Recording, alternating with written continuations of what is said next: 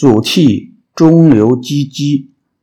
自从匈奴兵攻占了长安，结束了西晋的统治，中国开始进入了历史上的民族大迁徙时期。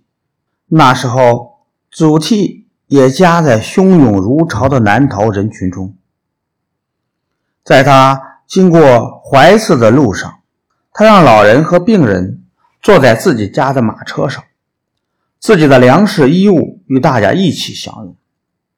遇有劫匪，他总是亲率家丁击退他们。南逃路上的祖逖获得了极好的口碑。公元三百一十七年，琅琊王司马睿在世祖王导等人的支持下建立了东晋王朝。司马睿早就听说过祖逖的名声，又得知他已经到达了泗口，便下诏任命他为。徐州刺史，后又调任军资祭酒，驻防京口要隘。祖逖向司马睿进言说：“中原大乱，胡人趁机攻进中原，百姓陷入水深火热之中，人人都想起来反抗。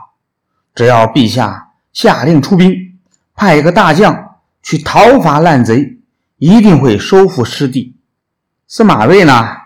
却只想偏安东南半壁江山，对于北伐并不抱有太大希望。但是听祖逖说的很有道理，就任命祖逖为奋威将军、豫州刺史，发给他一千人吃的粮食、三千匹布，所有的家胄、武器、兵勇都由祖逖自己解决。祖逖带着招募的队伍横渡长江，船到江心的时候。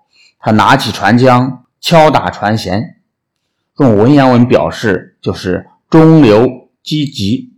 他向大家发誓说：“我祖逖如果不能把中原的敌人扫平，就绝不返回江南。”祖逖渡江之后，将队伍驻扎在淮阴，又命人打造兵器，招兵买马，很快聚集了数千人。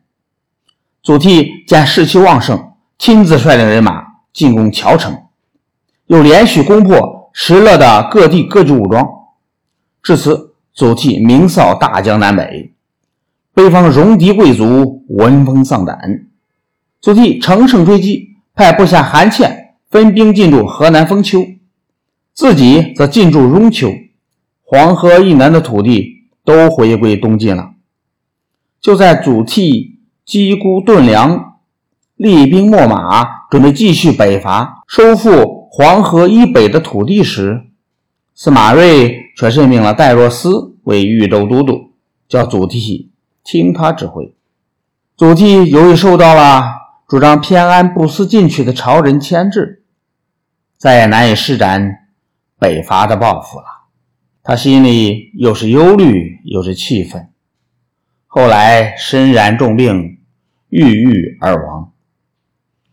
祖逖北伐的事业虽然没有完成，但他中流击击的气概却一直被后人所称颂。关于祖逖呢，除了中流击击的故事，还有一个成语与祖逖有关，那就是闻鸡起舞。在《晋书·祖逖传》中曾经这样写：祖逖呢，与当时的司空刘琨都是司州的主簿。